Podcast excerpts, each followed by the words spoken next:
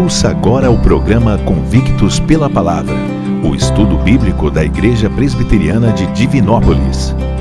Apresentação: Reverendo José Roberto de Oliveira.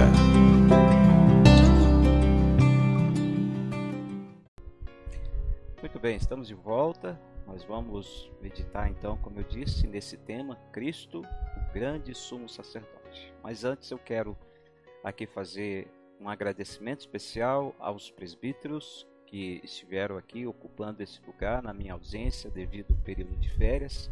Agradeço a todos que compartilharam a palavra de Deus, dedicaram o seu tempo, abriram mão do seu conforto, do seu descanso e vieram aqui nos abençoar através do estudo da palavra de Deus. Que Deus os abençoe e receba aí a nossa gratidão e também o nosso abraço. Nós vamos ler então o texto bíblico que será base para o nosso estudo nesta noite, como eu disse, está em Hebreus capítulo 4, a partir do versículo 14, e nós vamos ler até o versículo 10 do capítulo 5. Acompanhem na sua tela. Diz assim a palavra de Deus: Tendo, pois, a Jesus, o Filho de Deus, como grande sumo sacerdote que penetrou os céus, conservemos firmes a nossa confissão porque não temos sumo sacerdote que não possa compadecer-se das nossas fraquezas. Antes, foi ele tentado em todas as coisas à nossa semelhança, mas sem pecado. Acheguemo-nos, portanto, confiadamente junto ao trono da graça, a fim de recebermos misericórdia e acharmos graça para socorro em ocasião oportuna capítulo 5, agora, versículo 1. Porque todo sumo sacerdote, sendo tomado dentre os homens, é constituído nas coisas concernentes a Deus, a favor dos homens, para oferecer tanto dons como sacrifícios pelos pecados, e é capaz de condoer-se dos ignorantes e dos que erram, pois também ele mesmo está rodeado de fraquezas. E, por esta razão, deve oferecer sacrifícios pelos pecados, tanto do povo como de si mesmo. Ninguém, pois, toma esta honra para si mesmo, senão quando chamado por Deus, como aconteceu com Arão. Assim também Cristo a si mesmo não se glorificou para se tornar sumo sacerdote, mas o glorificou aquele que lhe disse: Tu és meu filho, eu hoje te gerei. Como em outro lugar também diz: Tu és sacerdote para sempre, segundo a ordem de Melquisedeque.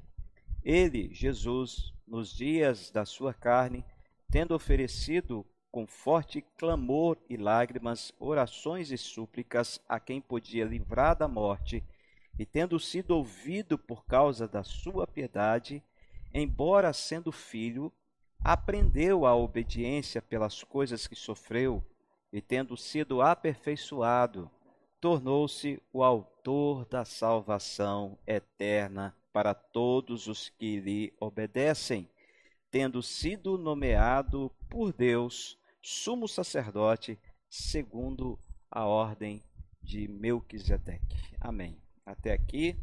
E agora nós vamos tirar algumas lições para nós à luz disso aqui. Bom, primeiro é importante a gente lembrar que quando a gente fala sobre a supremacia de Cristo, nós estamos falando de Cristo acima de todas as coisas e acima de todos os homens. Então, aqui, esse texto está é, relacionado à ordem é, araônica do sacerdócio araônico em Levítico, capítulo 21, quando Deus estabeleceu Arão e seus filhos como sacerdotes em Israel, e o sumo sacerdote naquela época tinha que ser praticamente perfeito. Ele não podia ter nenhum problema físico para ser o sumo sacerdote. Hoje, o cristão, ele tem também o sumo sacerdote, que é Jesus Cristo, perfeito em todas as coisas, não somente no físico, na sua carne, na sua humanidade, como também no seu caráter, na sua essência, na sua santidade e na sua perfeição. Desta forma, Jesus, como sumo sacerdote, ele é maior do que Arão. Arão entrava no Santo dos Santos para fazer expiação do povo e dele mesmo. A Bíblia fala aqui que Jesus penetrou o céu e ali ele fez uma vez para sempre a nossa expiação, nos garantindo assim também um novo e vivo caminho para chegarmos até Deus. Hoje o ministério de Cristo é de interceder por nós. A Bíblia diz que Jesus está assentado à destra de Deus e, como sumo sacerdote, ele intercede por nós, ele ouve as nossas orações, ele enxerga as nossas lágrimas, ele vê o tamanho da nossa fé e também nos abraça com o seu amor maravilhoso e responde às nossas preces, levando-as diante de Deus e intercedendo por nós. O que nós precisamos fazer para usufruir de todos esses privilégios? Simples, precisamos de fé. Crer nesse sumo sacerdote em todo o tempo, esperar nele, descansar nele e confiar nele, sabendo que ele, de fato, está no controle de todas as coisas. Então, à luz destas verdades que nós já vimos aqui, eu gostaria de destacar aqui quatro afirmações a respeito de Jesus Cristo, o Filho de Deus, como sendo o nosso sumo sacerdote. A primeira verdade ou afirmação que nós podemos fazer aqui é que esse sumo sacerdote, ele é vitorioso. Olhando novamente para Hebreus, capítulo 4, se você observou bem a leitura no versículo 14, a Bíblia diz assim: Tendo, pois, a Jesus, o Filho de Deus, como grande sumo sacerdote que penetrou os céus, conservemos firmes a nossa confissão. Então, essa expressão penetrar os céus quer dizer atravessar, passar por, indica que ele atravessou os céus e ainda está lá intercedendo por nós.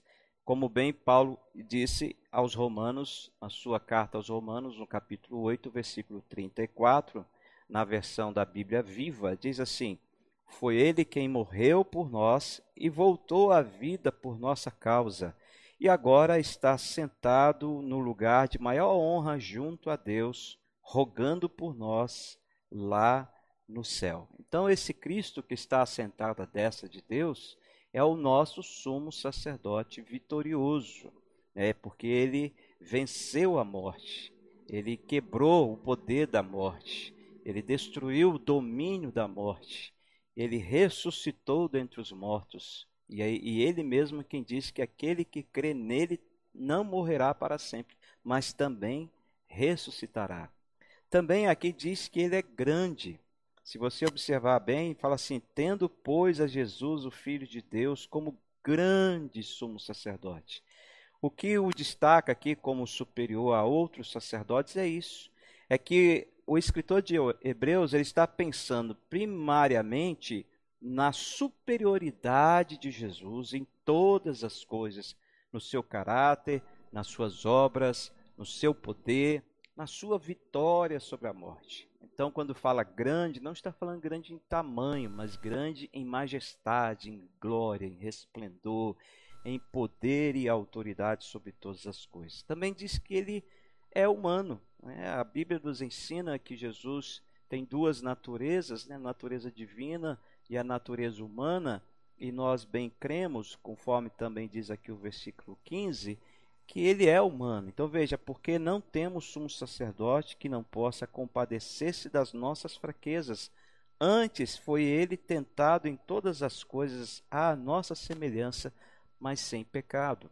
Ou seja, Jesus veio, assumiu a figura humana, se revestiu da humanidade com todas as fragilidades da humanidade em nosso ser que nós temos, porém ele não pecou.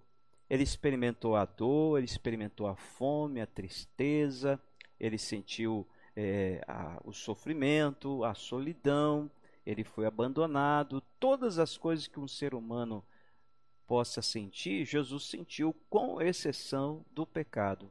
Por isso, Jesus, como humano, como na sua humanidade, melhor, ele pode dizer, como muitas vezes a gente tenta falar para outras pessoas quando a gente quer consolá-las, né? Eu sei o que você está sentindo.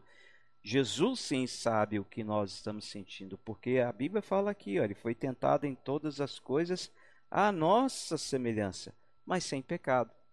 Então, quando nós olhamos para Jesus nesse aspecto, isso serve para nós como um estímulo, como um ânimo de saber que em Cristo também, hoje, a nossa posição em Cristo nos capacita a dizer não para o pecado.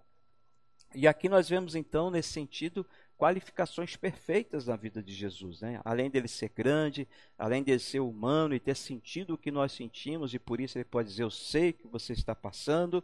Ele também é divino, a Bíblia fala, né? ainda no versículo 14, fala que ele é divino. Veja, penetrou os céus, ele entrou nos céus. Ou seja, enquanto Jesus estava orando no Getsemane, já se preparando para o momento da cruz, da grande dor e da sua morte, ele já falava com Deus como quem já estivesse no céu, como quem já estivesse face a face com o Pai. Então, ele é tão humano ao mesmo tempo como ele é tão divino. E nessa divindade mostra essa perfeição de Deus quando o autor de Hebreus diz que Jesus é o Filho de Deus. Ou seja, está falando da sua natureza divina, está falando que ele é um ser como Deus é esse ser maravilhoso. Né? As confissões antigas dos, dos reformadores, na época dos reformadores, diz que Deus não procede de ninguém, ele é eterno, infinito, o Filho é gerado do Pai e o Espírito Santo é, procede do Pai e do Filho e assim forma a Trindade. Então ali está a presença divina de Jesus. Então, por esses motivos, nós concluímos nessa primeira afirmação acerca do nosso sumo sacerdote, que esse sumo sacerdote é vitorioso. Ele é vitorioso. Ele é grande, ele é humano, ele é divino e ele venceu a morte. Essa é a primeira afirmação. Guarde aí no seu coração. A segunda afirmação que nós podemos fazer acerca de Jesus como sendo o nosso sumo sacerdote é que ele é compassivo. Ele é compassivo. Veja, por exemplo, a partir dos versículos 15 em diante, do versículo 15 em diante, diz assim: Porque não temos sumo sacerdote que não possa compadecer-se das nossas fraquezas. Antes foi ele mesmo tentado em todas as coisas, a nossa semelhança, mas sem pecado. E aí a conclusão nesse capítulo 4 do autor de Hebreus, versículo 16, é: Por causa disso nós podemos nos achegar confiadamente junto ao trono da graça, a fim de recebermos misericórdia e acharmos graça para socorro em ocasião oportuna. Então, quando a gente olha para a Bíblia, a gente vê que a Bíblia está cheia de convites. Né? A Bíblia nos convida a várias coisas. E aqui nós podemos ver também que a Bíblia nos convida à oração, à santidade, à prática do amor, a prática da obediência, a sermos fiéis, a sermos comprometidos com Deus, mas aqui também nós podemos ver que há um outro convite aqui. Agora nós estamos sendo convidados a entrar ousadamente diante do trono do próprio Deus, para lá permanecer em oração, em santidade. E isso só é possível porque Jesus, como nós vimos, ele é vitorioso ele preparou um novo caminho e nos deu esse livre acesso, porque ele é o nosso perfeito mediador. Não há outro, nós não precisamos de um homem para é, mediar entre nós e Deus, para interceder por nós. Nós podemos nos achegar diante do trono e falar com Deus em oração. Então, naquele tempo, no passado, no, na época do Antigo Testamento, apenas o sumo sacerdote podia entrar no Santo dos Santos e ali fazer a expiação por todos. E agora, por causa de Jesus, da sua obra, da sua excelência, da sua supremacia, todos aqueles que creem nele, confiam nele seguem os seus passos e as suas doutrinas têm livre acesso diante de Deus. Só que veja uns detalhes aqui interessantes, né? Esse sacerdote compassivo que a Bíblia fala, Primeiro, ele é um sacerdote chamado por Deus. Note, por exemplo, o versículo 4 do capítulo 5. O versículo 4 diz assim: Ninguém, pois, toma esta honra para si mesmo, senão quando chamado por Deus, como aconteceu com Arão. Então, nesse caso, o que a gente vê é que Jesus Cristo já havia sido chamado por Deus antes da fundação do mundo para ser o nosso sumo sacerdote. Assim como ele chamou Arão e seus filhos e constituiu ali então um reino de sacerdotes entre Israel, para que esses viessem a representar Deus, a sua bondade e a sua misericórdia entre todas as nações. De modo que, se nós trouxermos esse mesmo pensamento para o nosso contexto hoje, como igreja local, visível, uma igreja organizada, que precisamos né, de trabalhadores para que possam ajudar na obra do Senhor, também nas áreas ministeriais, no, nas áreas em que Deus também tem chamado pessoas para ocuparem aquelas vagas, tipo presbíteros, diáconos, líderes e presidentes de ministérios e sociedades internas, professores de escola dominical. Muitas vezes nós queremos passar por cima do chamado de Deus e por esta razão muitas vezes nós acabamos é, tendo muitos conflitos pessoais. Nós temos que orar e pedir a Deus para que Ele confirme se aquilo que nós estamos pretendendo a fazer de fato é algo que Deus nos chamou a fazer. Então, Jesus, sendo filho de Deus, sendo o próprio Deus, ele foi chamado por Deus para fazer tal obra. E assim por isso que hoje nós celebramos a nossa salvação em Cristo Jesus. Então, todas as vezes que você intentar no seu coração em fazer alguma coisa na sua igreja, servir a Deus através dos seus dons, peça a Deus para te mostrar qual a área que ele quer que você atue. E tenha certeza de que Deus esteja te chamando para aquilo. Esse sumo sacerdote compassivo, ele é considerado assim porque ele conhece as nossas necessidades e ele supre as nossas necessidades conforme o seu poder, a sua graça e a sua bondade. Mesmo nós não sendo merecedores de coisa alguma, esse sumo sacerdote sabe do que precisamos e antes mesmo que a palavra venha em, nossos, em nossa boca, ele já conhece todas elas. Olha o versículo 2 do capítulo 5. Diz assim: E é capaz de condoer-se dos ignorantes e dos que erram, pois também ele mesmo está rodeado de fraquezas. Então, aqui o autor de Hebreus está fazendo um paralelo em relação ao sacerdócio de Arão com o sacerdócio de Jesus e mostrando que esse sumo sacerdote, sumo sacerdote Jesus Cristo, ele sabe perfeitamente onde dói na nossa vida, onde machuca, o que nós precisamos, o que nós carecemos, para que ele possa manifestar ali a sua bondade. Por isso ele é compassivo, porque nós não somos dignos de receber coisa alguma de Deus, mas porque ele é compassivo, ele nos dá. Outra coisa importante nós vemos é no versículo 3, continuando a leitura aí, diz assim: E por esta razão por esta razão, deve oferecer sacrifícios pelos pecados, tanto do povo como de si mesmo, apontando para o sacerdócio lá no Antigo Testamento, conforme está escrito em Levítico, principalmente do capítulo 16, do versículo 1 a 24. Então, o sumo sacerdote naquela época entrava no Santo dos Santos, oferecia sacrifício para o povo e também por ele, porque ele era pecador.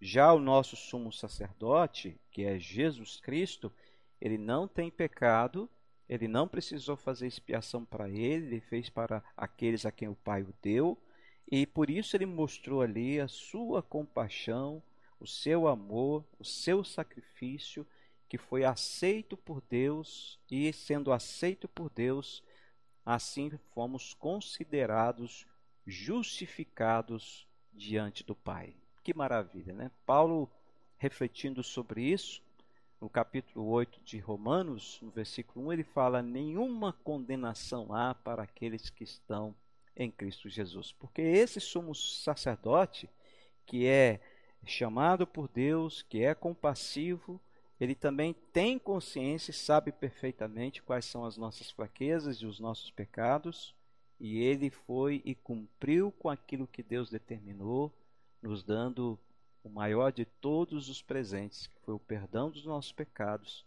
e a reconciliação com Deus. Que maravilha, né? Então a gente viu aqui até agora que o nosso sumo sacerdote Jesus Cristo, ele é vitorioso, ele é compassivo e agora a terceira afirmação acerca do sumo sacerdote Jesus Cristo. Esse sumo sacerdote, ele é também submisso. Voltemos nossos olhos para Hebreus capítulo 5, agora a partir do versículo 7, e vamos ler o versículo 7 e 8. Diz assim: Ele, Jesus, agora o autor está focando em Jesus, nos dias da sua carne, ou seja, na humanidade de Jesus enquanto ele viveu entre os homens, tendo oferecido com forte clamor e lágrimas orações e súplicas a quem o podia livrar da morte, e tendo sido ouvido por causa da sua piedade, embora sendo filho, embora sendo filho, filho de Deus, aprendeu a obediência pelas coisas que sofreu. Ou seja, foi submisso. Ele veio para glorificar o Pai. Ele veio para cumprir com a vontade do Pai. Ele mesmo disse: A minha comida e a minha bebida consistem em fazer a vontade do Pai. Então, as obras que Jesus realizou, ele realizou para que o Pai fosse, fosse exaltado e glorificado. Veja, antes todos nós estávamos mortos em nossos delitos e pecados. Estávamos em rebelião contra Deus. Havia uma inimizade entre nós e Deus. Então, agora que Cristo nos reconciliou, existem milhões, bilhões de pessoas espalhadas no mundo ao longo da história que estão louvando e engrandecendo o nome de Deus, porque Jesus, sendo o próprio Deus, Filho de Deus, ele se submeteu, foi submisso, humilde na presença do Pai. Então veja que, ainda que Cristo não tenha buscado esse ofício de sumo sacerdote, ele submeteu-se à nomeação divina. Olha o versículo 10, veja. Versículo 10 assim: Tendo sido nomeado por Deus sumo sacerdote, segundo a ordem de Melquisedeque. Meus amados irmãos, aqui também nós temos que tirar algumas lições para nós, né? Porque a exemplo de Jesus, nós também devemos ser submissos a Deus e fazer a obra do Senhor com zelo, com alegria, com prazer, com satisfação, não murmurando, não reclamando, não criticando outros, porque talvez você esteja fazendo algo que você não gostaria de fazer, mas precisa ser feito. Então aqui nós temos que aprender com Jesus. Ele mesmo sendo Deus e filho de Deus, ele foi submisso. Ele se humilhou ele aceitou a nomeação do próprio Deus para essa tarefa tão especial. E Jesus, embora sendo Deus na sua humanidade, ele demonstrou total dependência de Deus. Ele descansou em Deus, ele orava, ele buscava o Senhor, ele chorava na presença de Deus, ele clamava com orações, tirava horas para orar, ia para o deserto orar, às vezes ficava sozinho orar, porque isso mostra o quê? mostra total dependência de Deus.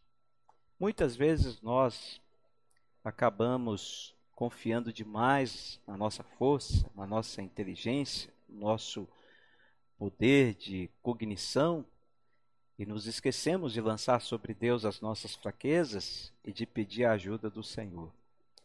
A obra de Deus, ela precisa ser feita no poder de Deus. E a obra de Deus, se ela for feita no poder do homem, na carne, na força, devido às nossas muitas preferências, acaba que aquilo que estamos fazendo, além de não dar glórias a Deus, entristece o coração de Deus. E Deus não pode abençoar.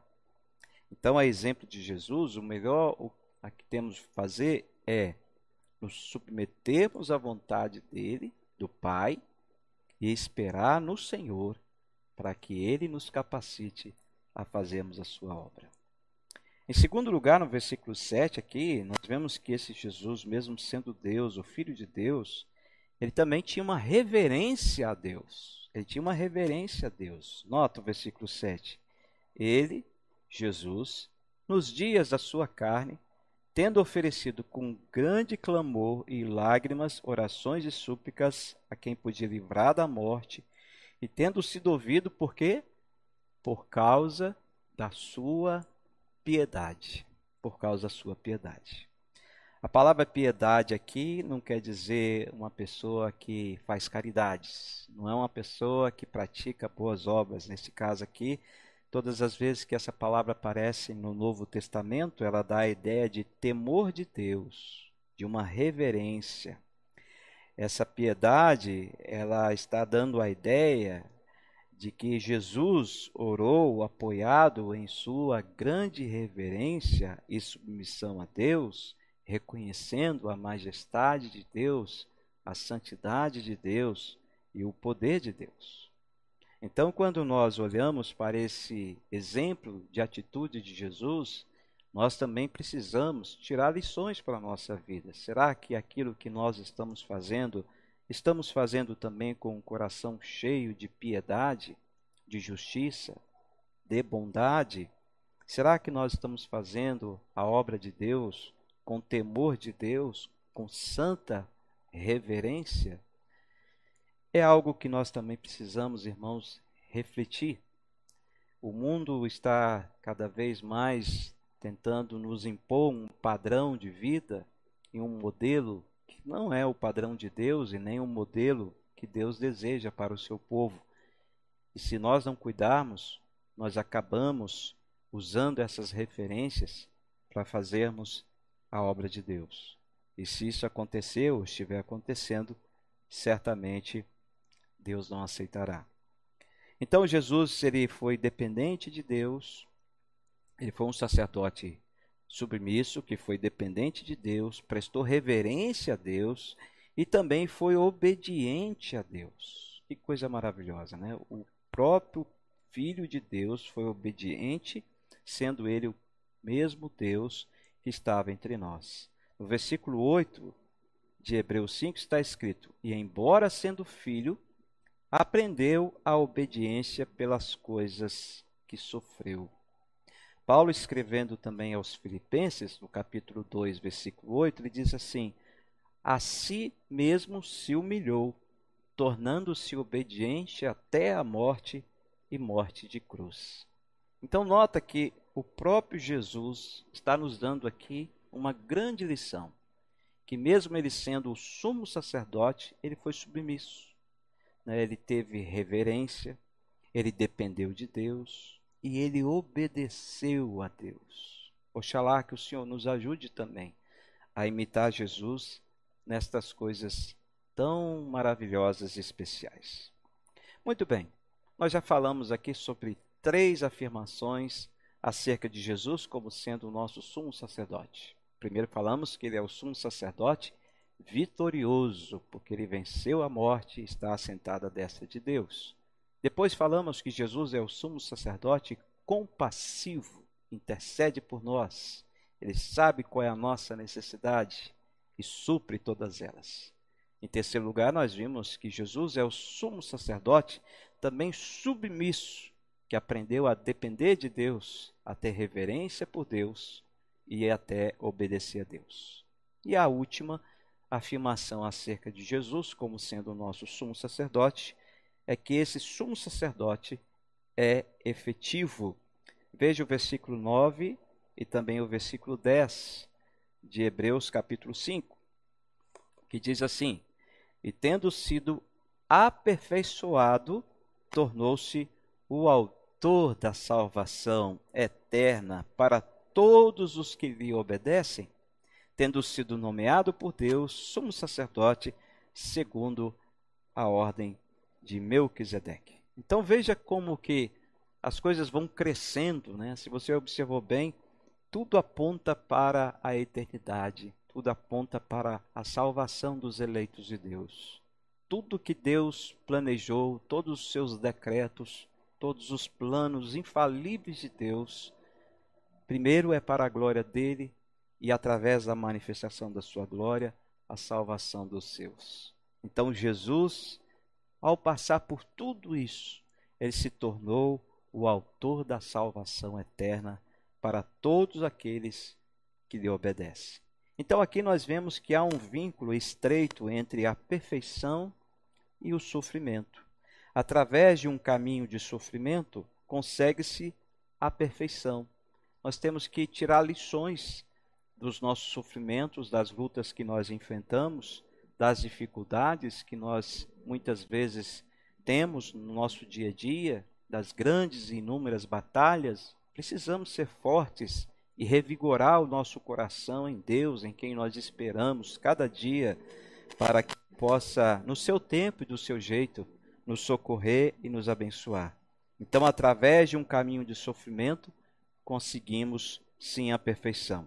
No presente caso, nesse caso aqui, é a obediência que está especialmente ligada à perfeição.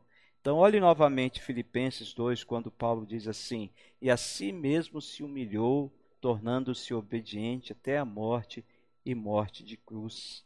Então, nota que aqui nós vemos que eh, essa essa dor, esse sofrimento, essa, esse tipo de morte que Jesus é, teve em função do cumprimento do plano de Deus e para que Deus fosse glorificado e os eleitos salvos, tem hoje para nós aqui um efeito muito grande, porque mostra que em tudo isso Jesus foi obediente. Então, a sua obra foi efetiva. A perfeição de Cristo é vista também como a base de nossa salvação. A Bíblia, a Bíblia fala, de fato, tornou-se o autor da salvação eterna.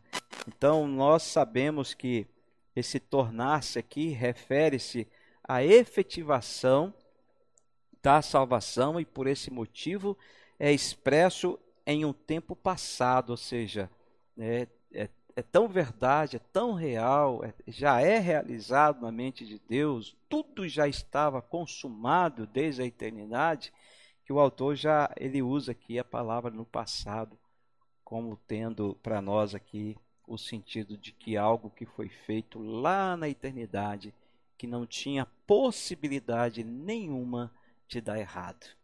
Por isso ele se, se tornou o autor da salvação eterna uma salvação que não vem através de Jesus, não é salvação eterna. Né? Aqui ele fala da salvação eterna, fala do juízo eterno. Quando você lê todo o livro de Hebreus, você vai ver isso, vai falar do Espírito eterno, da eterna herança, da eterna aliança e assim por diante. Mas aqui nós vemos que essa salvação, ela é também eterna. Uma vez que Deus assim deu a quem ele quis dar, ninguém jamais poderá tirar.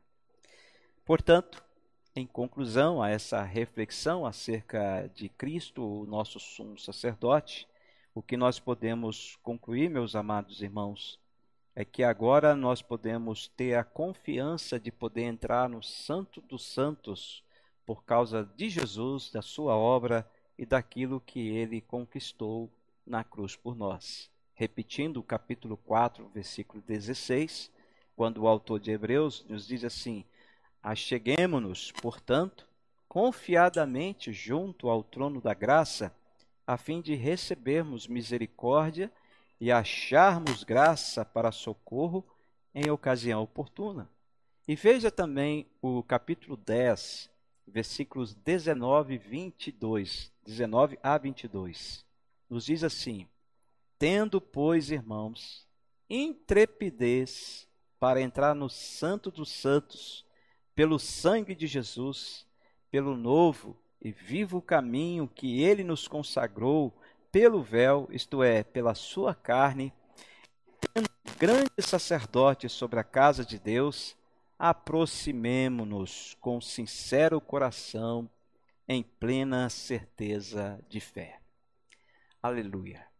Você e eu podemos nos achegar diante de Deus por um novo e vivo caminho que Jesus Cristo pavimentou para todos aqueles que o amam e que obedecem a sua palavra.